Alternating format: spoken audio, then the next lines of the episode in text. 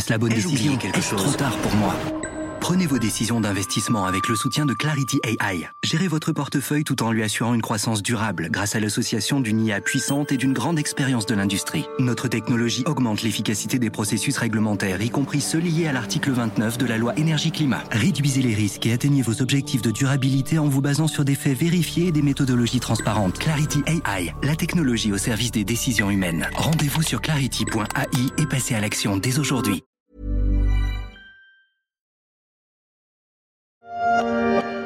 Tandis qu'une folie épouvantable broie et fait de cent milliers d'hommes un tas fumant, pauvre mort, dans l'été, dans l'herbe, dans ta joie, nature, ô toi qui fis ces hommes saintement. Depuis le samedi 7 octobre, le monde a basculé un peu plus encore dans la folie. Le mal de la guerre et de la religion, dénoncé en son temps par Arthur Rimbaud, la guerre fait son retour en Israël. Embrassera-t-elle tout le Moyen-Orient?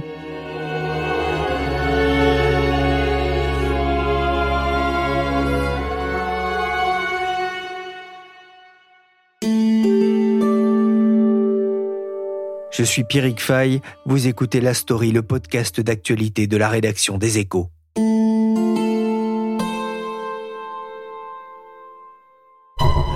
Vous avez des scènes sur le territoire d'Israël qui s'apparentent aux pogroms qui pouvaient exister à l'est de l'Europe à la fin du XIXe siècle, ou hélas, bien plus récemment. Donc vous avez des gens qui sont tués parce que juifs. C'était le 11 septembre d'Israël. Dans les échos des dimanches, Dominique Moisy a mis des mots sur la sidération qui a envahi le pays, mais aussi la communauté internationale après cette attaque surprise du Hamas en plein territoire israélien. Un choc, un traumatisme et une réplique aussi forte que brutale.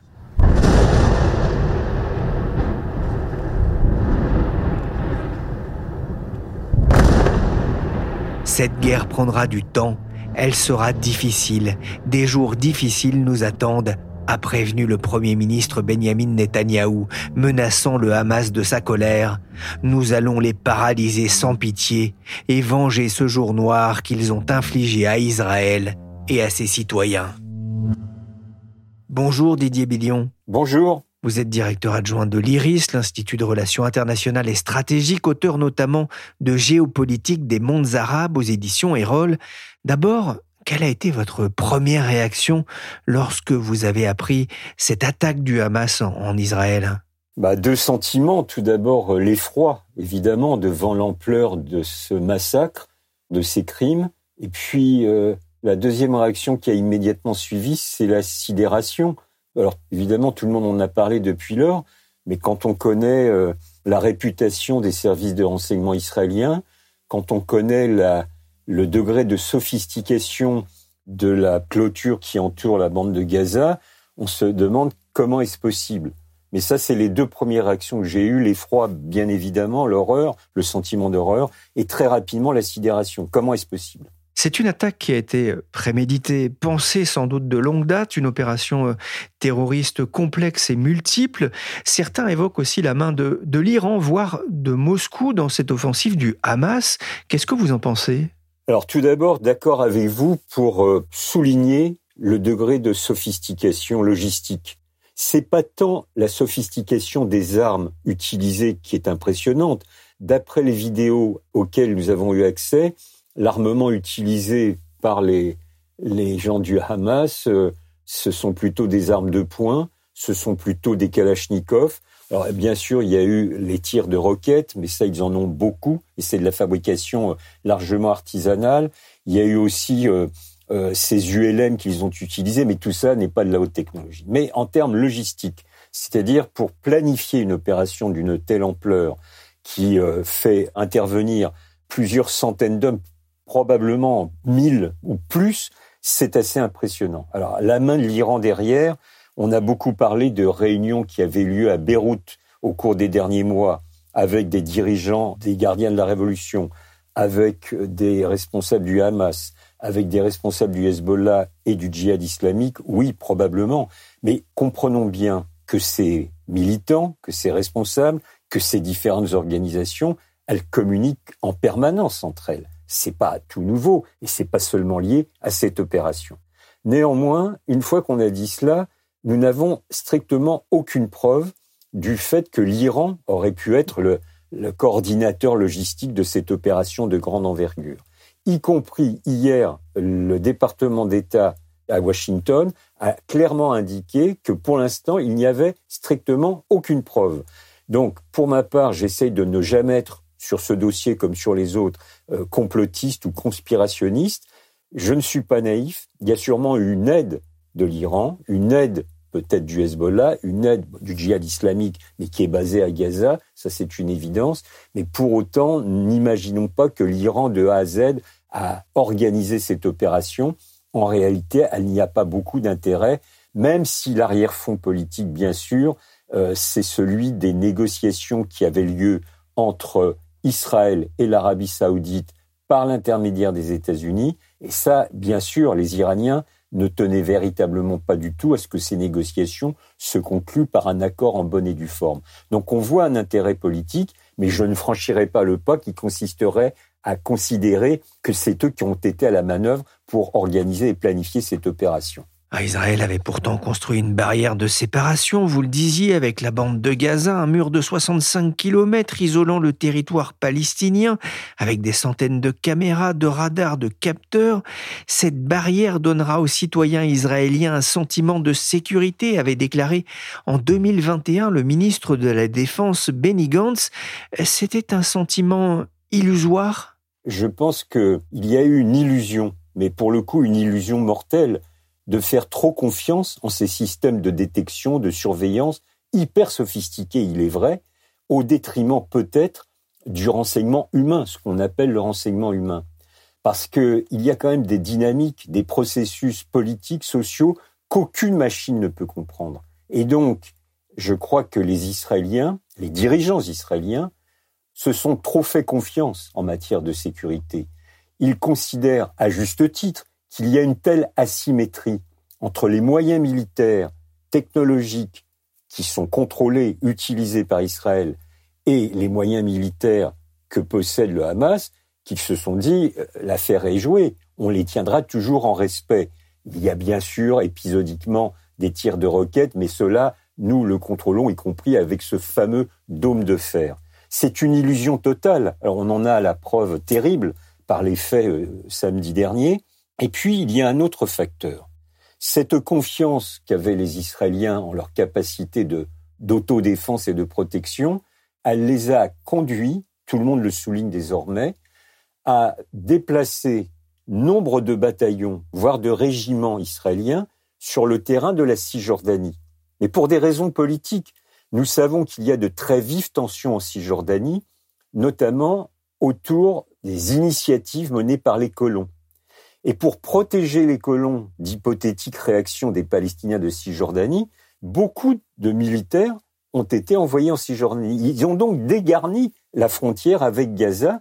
Alors on ne va pas réécrire l'histoire, mais il y aurait eu 500, 1000, 2000 hommes en plus sur la frontière, cela ne se serait certainement pas passé de cette façon. Le Hamas, pour sa part, était parfaitement conscient de cette situation. Et il en a profité. Il en a terriblement profité. Mais ça ne vient pas du ciel. Tout ça s'explique par des décisions humaines, en l'occurrence totalement erronées, mais c'est ainsi. Dernière euh, touche. On a beaucoup parlé de la rêve partie de ces jeunes militants pour la paix qui participaient à une fête comme des dizaines, des centaines, des milliers de jeunes euh, à travers le monde participent à ce type de rassemblement musical. Mais ce qui m'a beaucoup marqué, outre l'aspect horrible du massacre, évidemment oui, mais c'est le fait que dans leur tête, cela n'est pas posé question d'organiser une telle rêve partie à l'immédiate proximité de la frontière. C'est très intéressant. C'est le fait qu'eux-mêmes n'avaient aucune conscience et que les services de renseignement israéliens ne leur ont pas donné de conscience en disant non, la fête, vous pouvez la faire, mais vous la faites ailleurs, pas à proximité de la frontière. Donc il y a une sorte de logique terrible. Alors il est toujours très facile d'en parler après coup, mais c'est quand même très indicateur du sentiment de de surpuissance qu'avaient les dirigeants israéliens, je dis bien les dirigeants israéliens, je ne parle pas de ces jeunes qui ont été massacrés, cela va de soi, mais c'est quand même un indicateur de la mentalité qui s'est développée dans les cercles décisionnaires israéliens, bien à tort, parce qu'on en voit les résultats terribles. Et en ce sens, le 7 octobre sera une rupture dans l'histoire d'Israël. J'utilise rarement le terme d'historique, mais pour le coup, il y a un événement historique dans l'histoire de l'État d'Israël. Il y a un avant et un après 7 octobre. Depuis quelques mois en Israël, l'actualité était dominée par la réforme constitutionnelle et par l'opposition qui a fait descendre dans la rue de nombreux Israéliens. On en avait parlé déjà dans, la story. La question euh, palestinienne avait été d'une certaine façon euh, mise sous le tapis. Elle vient de revenir comme un boomerang. Ça, c'est très important aussi. Alors, c'est vrai non seulement en Israël, bien évidemment, comme vous le soulignez, mais c'est vrai au niveau régional et international. Beaucoup ont considéré, j'ai personnellement participé à de nombreux débats où certains m'expliquaient doctement que désormais cette question palestinienne elle n'était véritablement plus important que depuis les accords d'Abraham, ces fameux accords entre les Émirats arabes unis, Bahreïn, le Soudan, le Maroc et l'État d'Israël, donc quatre États arabes qui avaient passé des accords de réconciliation avec Israël, l'affaire était réglée. Je n'ai jamais été convaincu par cet euh, argument. J'ai toujours considéré qu'il y avait un maintien, le maintien d'une forme de centralité de la question palestinienne, indépendamment même des avancées, des accords de réconciliation que tel ou tel État pouvait euh, passer, signer, contresigner et acter avec Israël. Non, je crois que cette question euh, palestinienne, tant qu'elle ne sera pas réglée à partir des paramètres qui ont été édictés par l'ONU elle-même, eh bien, il y aura toujours des points de fixation, mais ne croyons pas que tant que les Palestiniens s'accrocheront à leur terre, cette question pourra être réglée. Il faut en revenir, et c'est le souhait que nous pouvons formuler, il faut en revenir à la politique avec un grand P. En d'autres termes, s'asseoir autour d'une table sous l'égide de puissances régionales et de l'ONU, c'est souhaitable, de façon à ce qu'enfin une négociation digne de ce nom puisse être mise en œuvre. C'est infiniment compliqué conjoncturellement parce que là, l'émotion, l'émotivité ressort et c'est bien compréhensible.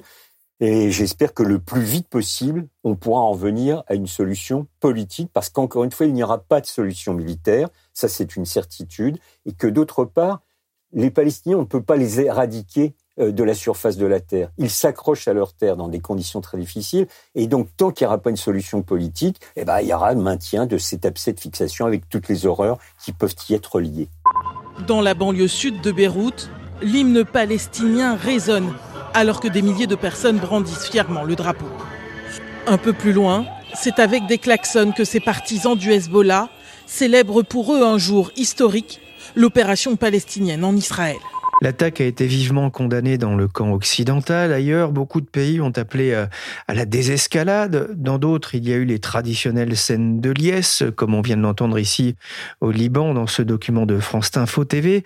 Euh, scènes qui tranchent avec la relative prudence de nombreux pays de la région dans une logique de ni ni, ni condamnation, ni soutien. Oui, bah, c'est ça toute la difficulté pour une raison très simple, enfin très simple à évoquer et à énoncer, plus compliqué à résoudre. C'est le fait que on retrouve sur ce dossier israélo-palestinien et sur le massacre de samedi dernier des lignes de fracture entre les puissances occidentales, et vous avez eu bien raison de le rappeler, et ce qu'on appelle, et je vais mettre des guillemets au terme, le Sud global. Et donc, si on donne un coup de zoom, dans la région, on s'aperçoit effectivement que certains États arabes de la région ont condamné fermement l'acte du Hamas et que d'autres, au contraire, ont voulu tenir une position plus balancée.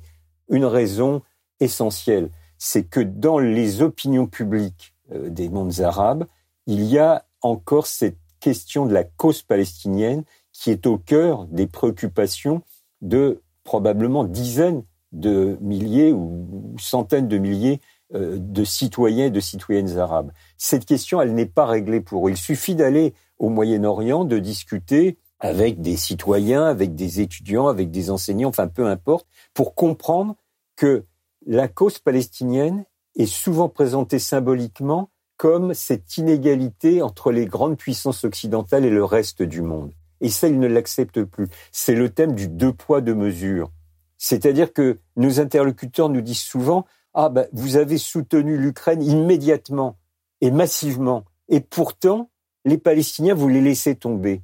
Alors on peut discuter de cette thèse, mais elle est partagée, elle est ressentie par des milliers, des centaines de milliers de personnes de la région. Et donc les gouvernements sont obligés de tenir compte de ce paramètre important. Alors évidemment, dans des pays comme les Émirats arabes unis, on ne peut pas considérer qu'il y ait une opinion publique. Ça, je l'entends.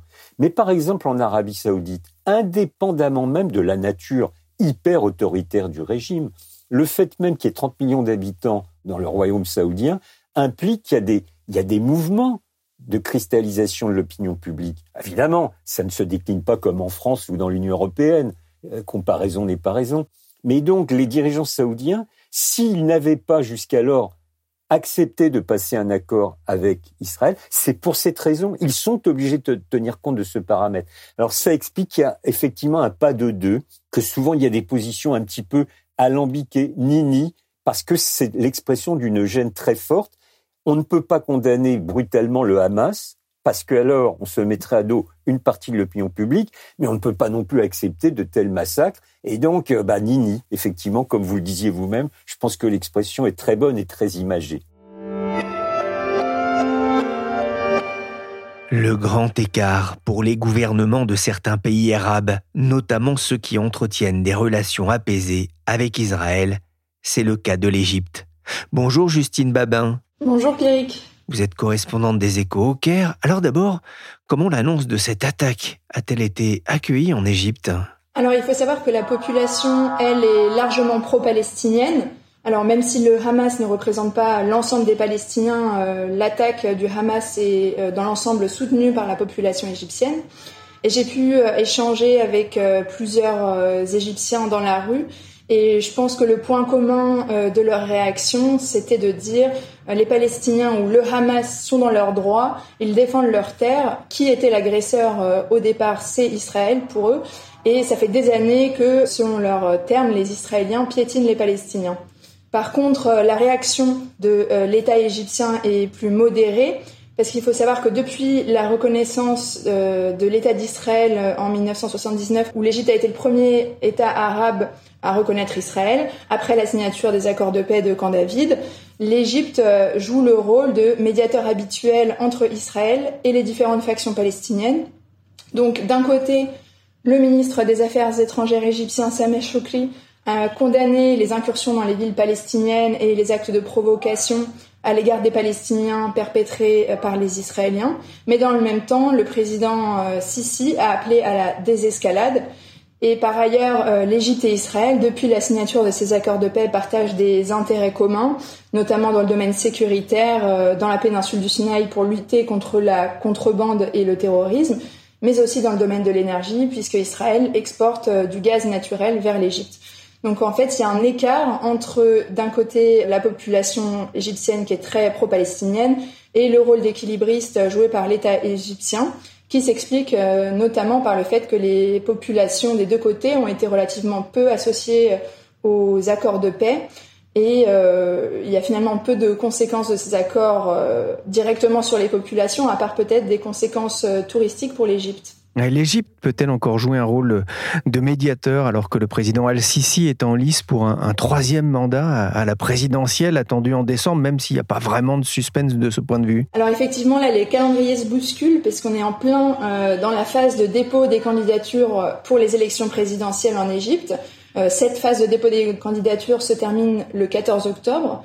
Alors effectivement, il n'y a pas vraiment de suspense euh, sur la réélection du président Sisi.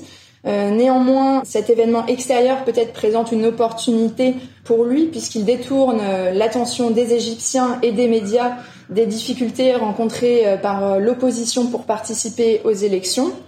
Et en même temps, il détourne aussi l'attention des difficultés économiques que connaît l'Égypte depuis le début de la guerre en Ukraine.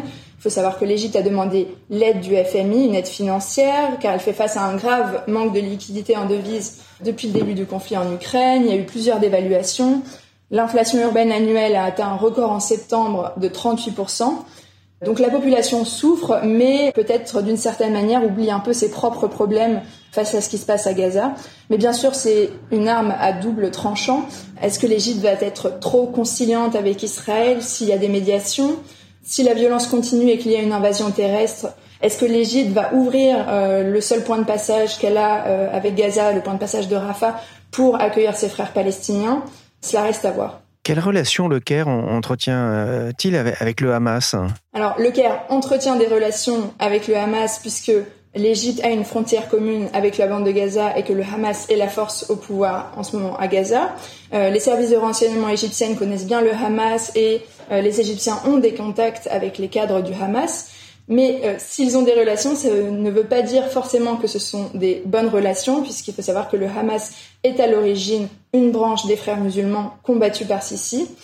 Et suite aux législatives euh, de 2006 euh, remportées par le Hamas et la prise de contrôle de la bande de Gaza par le Hamas en 2007, l'Égypte, pour des raisons sécuritaires, a choisi de fermer le point de passage de Rafah. Les services de sécurité égyptiens auraient d'ailleurs prévenu Israël que quelque chose de gros se préparait à Gaza, un avertissement qui aurait été ignoré par Tel Aviv, ce que démentent les services du Premier ministre israélien. En attendant, l'Égypte tente de convaincre le Hamas de libérer certains otages, les femmes et les enfants en particulier. Et un dernier mot, Justine, vous étiez auparavant correspondante des échos à Beyrouth. Que vous disent vos contacts sur place? Faut-il craindre un embrasement aussi dans un pays où le Hezbollah est, très présent? Alors la population est inquiète. Euh, on a vu euh, des photos de l'autoroute euh, qui relie le sud du Liban au nord du Liban, pleine de voitures. Les habitants des villages proches de la frontière ont effectivement pour certains décidé de s'éloigner un petit peu de la frontière avec Israël. Euh, il y a un peur chez les Libanais euh, d'un retour euh, au conflit de juillet 2006 qui avait fait 1200 morts parmi les Libanais, principalement des civils, et 160 morts côté israélien. Néanmoins, c'est toujours pas, d'après les échanges que j'ai pu avoir, la panique pour l'instant. Il faut savoir qu'il y a souvent des tensions à la frontière entre Israël et le Liban, même si bien sûr là c'est plus que d'habitude. Il y a eu des échanges de tirs en dehors des zones habituellement concernées par euh, les échauffourées. Il y a eu une incursion en Israël euh, de militants du djihad islamique palestinien et le Hezbollah a annoncé trois morts parmi ses rangs. Mais il est un peu trop tôt pour l'instant pour dire si cela va occasionner l'ouverture d'un nouveau front on peut se demander euh, si, euh, par exemple, en cas d'invasion euh, israélienne dans la bande de Gaza, le Hezbollah et l'Iran vont vraiment pouvoir rester sans rien faire. Je pense qu'il faut encore attendre pour le savoir. Nous sommes en bataille pour notre maison. C'est une guerre pour assurer notre survie. Le Premier ministre israélien Benjamin Netanyahou, relayé par BFM TV, a pris la parole lundi pour annoncer une attaque massive contre le Hamas. La veille, il avait promis aux maires des villes frontalières de la bande de Gaza que la réponse d'Israël allait changer le Moyen-Orient. Didier Billion, vous le disiez, il y aura un avant et un après 7 octobre. Justement, cette attaque remet-elle en cause le mouvement de normalisation des relations entre Israël et ses voisins On parlait notamment des accords d'Abraham. Incontestablement, mais si vous me le permettez, je vais un tout petit peu contextualiser très très vite. Par exemple, les Émirats arabes unis, qui ont été véritablement à la manœuvre au moment de la signature des accords d'Abraham et qui ont entraîné dans leur sillage notamment Bahreïn, le Soudan et le Maroc étant un petit peu excentrés par rapport à la zone géographique qui nous intéresse directement. Ce que je constate pour ma part, c'est que les Émirats arabes unis, qui sont signataires de ces accords de réconciliation avec Israël, n'en faisaient plus beaucoup référence depuis maintenant neuf mois. Pourquoi neuf mois Depuis le début de l'année 2023, et pourquoi depuis le début de l'année 2023 Parce que c'est la mise en place du gouvernement de Netanyahou avec une forte composante d'extrême droite. Et ça, avec les provocations à répétition de ces ministres suprémacistes juifs ultra-orthodoxes, le fait que Ben-Gvir, qui est un des principaux ministres suprémacistes, qui a été paradé sur l'esplanade des mosquées, ça c'était pas acceptable, y compris pour des pays comme les Émirats arabes unis. Donc déjà, rappeler que euh, les accords d'Abraham, ils sont là, ils ont été signés, ils n'ont pas été dénoncés, mais ils ont quand même été vidés d'une partie de leur contenu. Alors, deuxième aspect de votre question, c'est avec l'Arabie saoudite. Là, c'était évidemment le gros morceau. C'était l'objectif de Netanyahou, parce qu'il considérait que s'il arrivait à signer un accord avec l'Arabie saoudite, alors là, il y avait une bascule des rapports de force tout à fait réelle au vu du poids de l'Arabie saoudite dans le jeu régional. Et il avait, de ce point de vue-là, raison dans le constat. Sauf qu'évidemment, c'était très, très, très compliqué. Les dirigeants saoudiens voulaient quand même qu'en échange d'un accord signé, il y ait des concessions substantielles de la part de Netanyahou et de son gouvernement sur cette question palestinienne, justement. Donc ça rappelle la centralité de celle-ci. Et évidemment, au sein du gouvernement, les plus ultras, l'extrême droite, bah, s'opposaient à toute concession. Et donc, ça piétinait la discussion.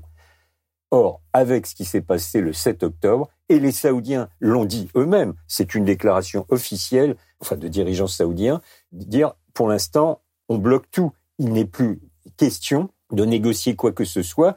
Alors c'est pas en réaction à ce qu'a fait le Hamas, c'est en réaction aux décisions israéliennes d'installer un blocus total, complet autour de Gaza. Ça, les Saoudiens l'ont dénoncé. Et donc, le processus de négociation qui était infiniment compliqué, il est pour l'instant gelé.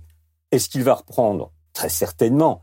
Quand? Je n'en sais rien, mais pas avant plusieurs mois, très probablement on se dirige, hein, c'est sûr, vers une crise, on y est déjà, une crise hum, humanitaire aussi. Euh, dans la bande de Gaza, on voit cette réponse très musclée euh, d'Israël, pas seulement ce blocus, mais aussi tous ces bombardements. C'est un message adressé au monde et surtout aux, capitales arabes. Oui, mais c'est un message euh, erroné pour des raisons humanitaires. Cela va de soi, je pense qu'il n'est pas utile de le commenter, mais je crois surtout, en réalité, c'est ça qui est tragique, que c'est un aveu d'impuissance politique. C'est-à-dire faire étalage de décisions fortes, inhumaines, bloquer 2 millions 2, 2 millions 3 Gazaouis, les privés de gaz, d'électricité, d'eau, de ravitaillement. C'est un crime de guerre. Le fait que le ministre de la Défense israélien, vous vous rappelez, lundi a fait une déclaration quand il expliquait les mesures prises en disant nous les traiterons comme il se doit, comme des animaux humains. C'est insupportable. Tout aussi insupportable ont été les actions du Hamas, bien évidemment. Donc, je pense que cette surenchère est l'aveu d'une impuissance politique.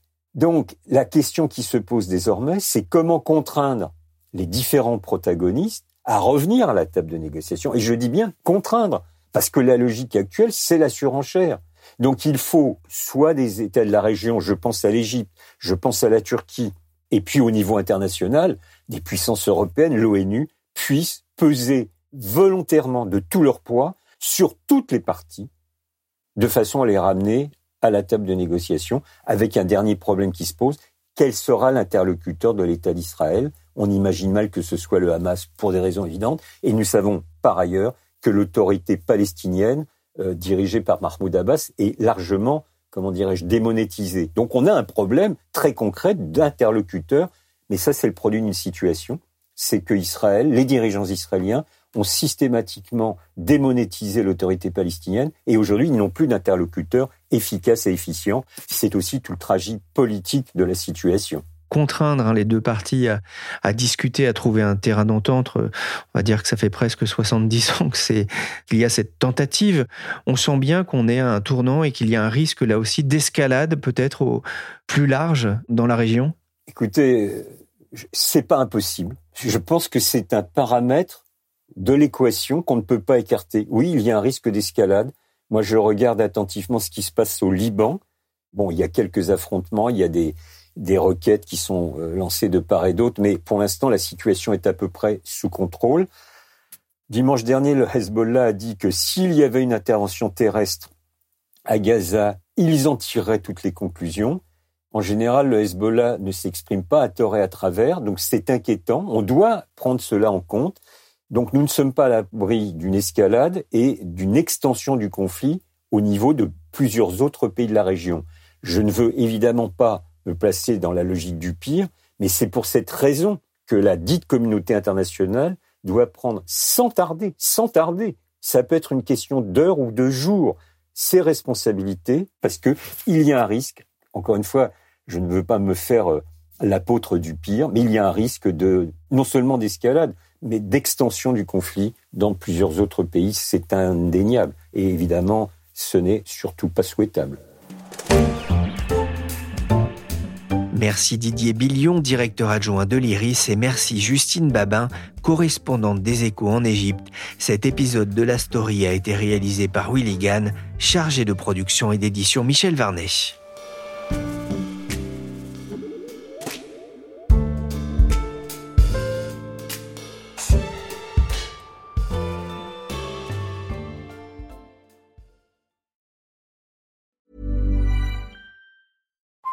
Hey, Drew Scott here, and I'm Jonathan Scott, reminding you that life's better with a home policy from American Family Insurance. They can help you get just the right protection at just the right price and help you save when you bundle home and auto. Kind of like Goldilocks and the Three Bears. It'll be just right for you. We love a custom build. American Family Insurance. Insure carefully, dream fearlessly. Get a quote and find an agent at amfam.com. Products not available in every state. Visit amfam.com to learn how discounts may apply to you. American Family Mutual Insurance Company SI and its operating company 6000 American Parkway, Madison, Wisconsin.